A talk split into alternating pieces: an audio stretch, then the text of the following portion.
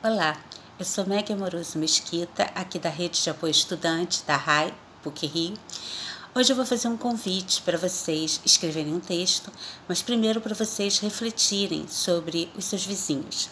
A gente está há quase quatro meses é, nessa pandemia, muitos de nós estamos em casa, eu estou em casa há quatro meses e eu tenho esse privilégio, muitas pessoas não têm, mas vocês que estão ficando em casa e que têm vizinhos e todo mundo tem alguém pelo menos próximo, né?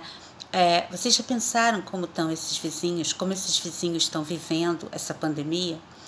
Para pensar nisso, eu acho que tem muitas obras, tem muitos livros, muitos textos, é, até estudos, e tem pelo menos dois, dois filmes que eu vi recentemente, revi recentemente, A Janela Indiscreta, do Hitchcock, de 1954, um filme maravilhoso, um clássico, em que um fotógrafo fica preso em casa depois de um acidente e ele começa a espiar os vizinhos, a olhar os vizinhos.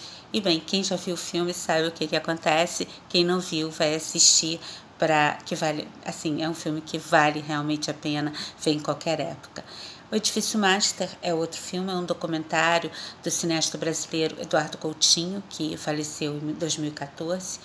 É, ele é sobre um, prédio em Copacabana, o edifício Master, na Domingos Ferreira, que dá nome ao filme, e é um prédio que tem muitos apartamentos. Então, o diretor entra no prédio com a equipe e começa a entrevistar os moradores, alguns moradores, e conhecer as histórias deles e daí você fica pensando como eles estão próximos uns dos outros, como eles têm que conviver diariamente é, com tantas pessoas. E a gente tem que conviver também, alguns, por exemplo, na websérie francesa Meu Vizinho Espião, acabam chegando às raias do, do crime, porque o protagonista ele é expulso de casa pela namorada, briga com ela, né? Eles, ela quer dar um tempo e aí ele, sem ter para onde ir, vai para casa do vizinho, que ele mal conhece, mas ele se enfia lá e finge para a namorada que está viajando.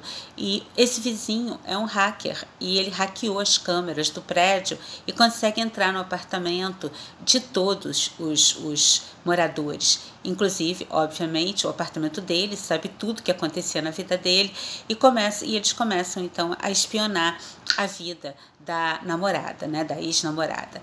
Claro que ninguém vai ficar espionando a vida de ninguém. É, a série é muito engraçada, tem 12 minutos cada episódio e, enfim, também tem uma crítica a essa questão. Afinal, o protagonista é um bobalhão e o vizinho espião é um maluco completo, mas eu queria que a gente pensasse realmente é, a partir de filmes, de livros, ou a partir da experiência mesmo de vocês, em quem são essas pessoas que estão tão perto de você agora, é, principalmente nessa época, é, que moram perto de você, que alguns deles você conhece, outros você absolutamente ignora, alguns te incomodam, inclusive. Pensa se você já encontrou com eles no elevador, já passou por eles na hora de sair ou de entrar em casa, no portão é, ou no meio da rua, se você já viu. Pensa naqueles que são bons com você, de que você gosta. É, pensa naqueles que te incomodam. Pensa nos barulhos que você escuta. Será que eles perderam o emprego? Será que alguém perdeu um ente querido? Será que ficaram doentes? Será que estão bem? É, pensa nisso e tenta escrever alguma coisa sobre isso. Se vocês quiserem, deixe os textos nos comentários deste vídeo ou então envia o e-mail do NOAP que vai estar tá no texto que o Guilherme Brandão vai fazer para essa postagem aqui. Então, obrigada. Vamos pensar nos vizinhos, vamos nos aproximar dessas pessoas que, na verdade, estão muito mais próximos de nós do que a gente imagina. Então, até semana que vem. Tchau.